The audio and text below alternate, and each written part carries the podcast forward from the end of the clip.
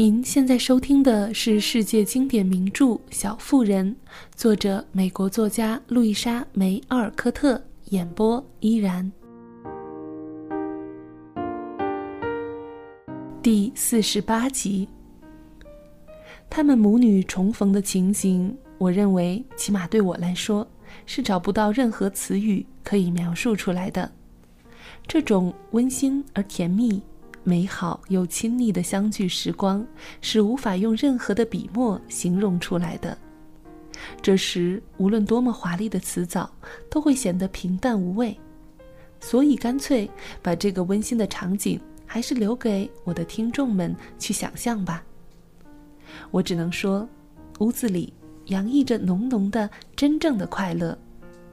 梅格曾经许下的美好的心愿也成为了现实。因为贝斯从鬼门关上回来，他睡了长长的一觉，终于醒来。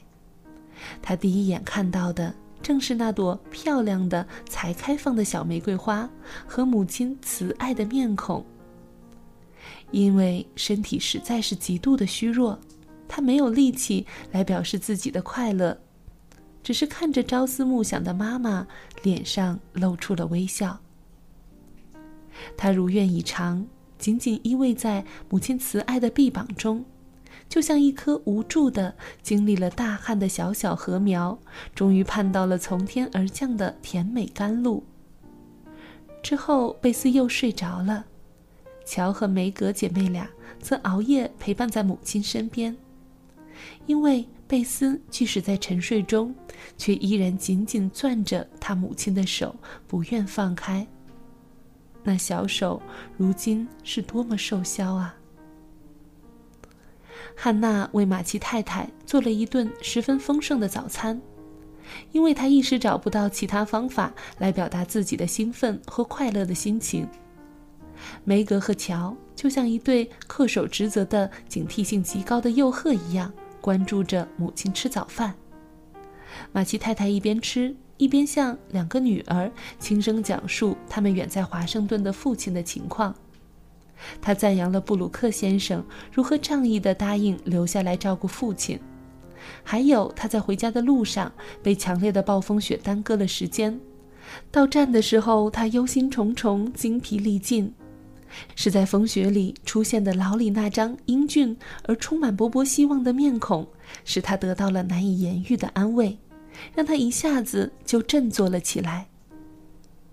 这一天是多么奇特，这是一个多么快乐和幸福的日子啊！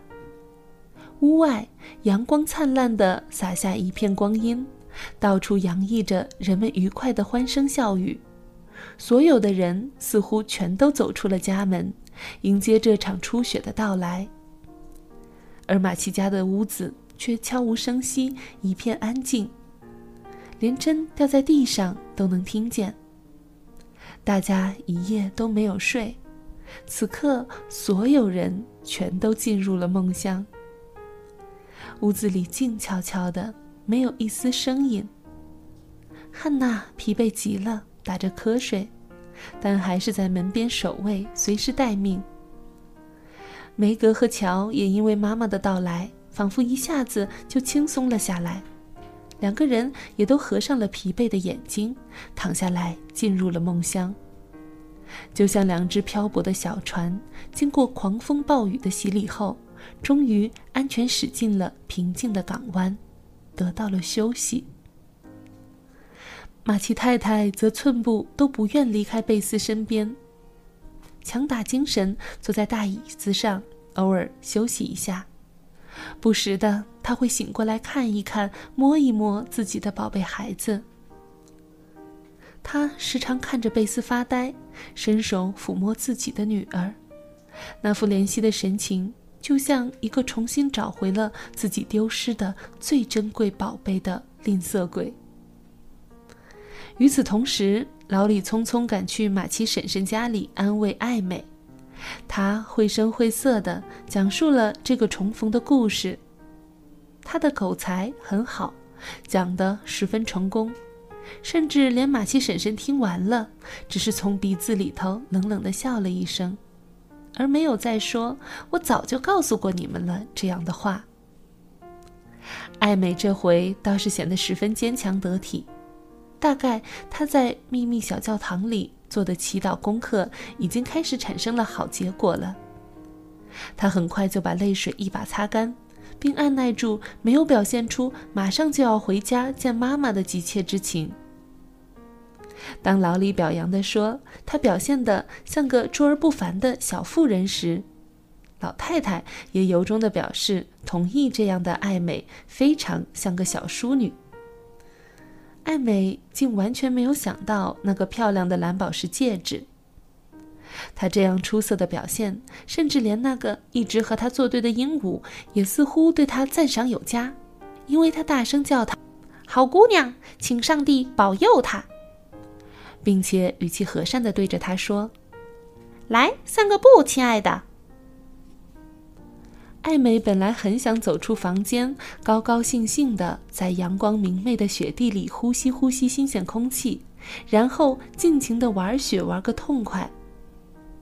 但是她很细心地发现，尽管老李努力地装着没什么，但他的疲倦却是完全无法掩饰的。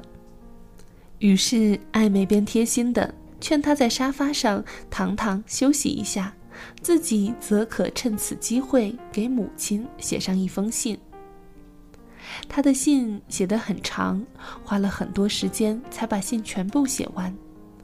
等他轻手轻脚地再次走到老李身边的时候，此时的老李正头枕着双臂躺在沙发上，睡得沉沉的，英俊的脸显得十分平静。此时，马奇婶婶走过去。轻轻地拉上了窗帘儿，遮住了照进房间里的光线。之后，他就坐在一边看着老李，脸上露出一种不太常见的慈祥和善的神情。看到老李睡得如此香甜，他们开始想，也许他要睡到晚上才能一觉醒来了。但没多久。捂自己的时候，幸福的发出的欢叫声把老李从梦中惊醒了。要不是这样，大家肯定他一定会一直睡下去的。我们可以说，那天这个城市里可能有许许多多幸福快乐的小姑娘，但是可以肯定的是，艾美大概要算是最最幸福的一个小姑娘了。此刻，他正坐在母亲的膝头上撒娇，诉说自己这段日子的种种所作所为和受到的委屈。母亲听着自己小女儿的讲述，看着他，报以赞赏的微笑，轻轻地安抚着。两个人一起来到了那间给艾美无穷力量的小教堂的时候，艾美解释了她的由来。母亲听了之后，并没有表现出任何的反对。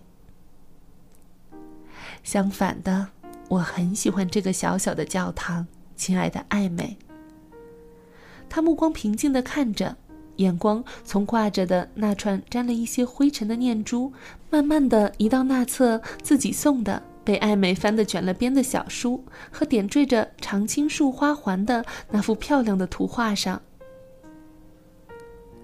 艾美，每次当我们遇到波折，身处在人生的逆境之时，生活赐予我们无尽的烦恼悲伤时，能找个地方，让自己得到很大的安慰，是一件非常重要的事情。要知道，人生不是风平浪静的，生活的道路总是充满了崎岖和坎坷。但是，只要我们抱定了信念，为自己寻求到了正确的帮助，我们便能勇敢地面对生活的痛苦和磨难，满怀信心和希望。我想，我聪明美丽的小女儿正在领悟这个人生真谛呢。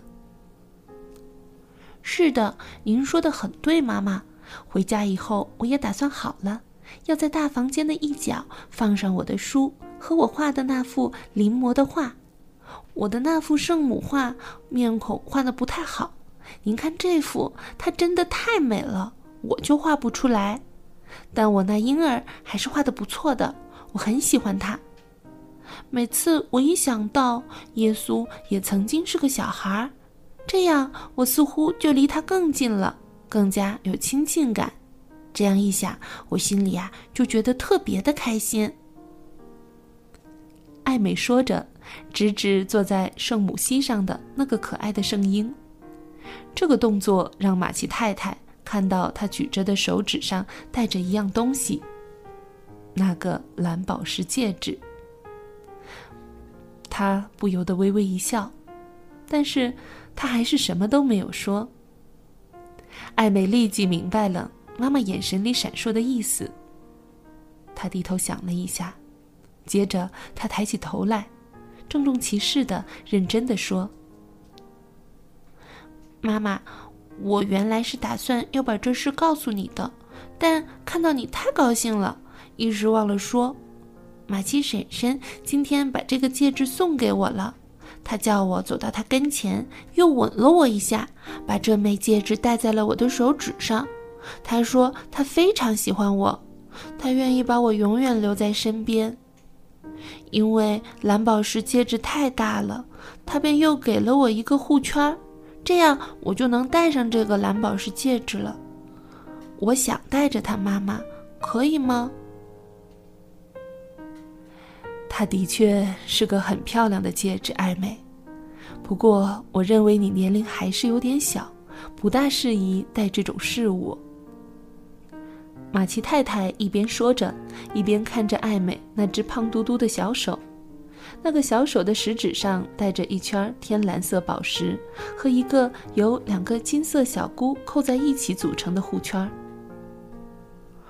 我这么做不是因为我爱慕虚荣，艾美立刻说：“我并不是因为这枚戒指漂亮才喜欢它，要戴着它。我戴上它是因为它能时刻提醒我一些十分重要的东西。”就像故事里的那女孩戴的手镯一样。你是指提醒你有关马奇婶婶吗？母亲笑着问道。不是，他会提醒我不要自私。爱美的神情十分诚恳，母亲不禁止住了笑，认真的倾听女儿的小计划。我最近常常反省自己的毛病，后来我发现我最大的一个毛病就是自私。我决定了要尽最大的努力克服这个缺点。我觉得贝斯就一点儿也不自私，所以大家每个人都发自内心的爱他。大家一想到要失去他，就都那么伤心。如果是我得了病，大家就不会像现在这样的伤心了，因为。我也不配他们这样伤心，不过我很希望能有许许多多的朋友，每个朋友都会爱我、怀念我，所以我要努力向贝斯学习，做一个不自私的人。只不过我常常忘了自己的决心，老毛病老是会犯。如果有什么东西在身边提醒我，我想也许我会更好的克服自己的缺点。妈妈，你觉得我这样做行吗？当然可以了，孩子。虽然我倒是对你的小书和祈祷更有信心，但是如果你觉得戴着戒指能对你有帮助，那你就戴着吧，亲爱的。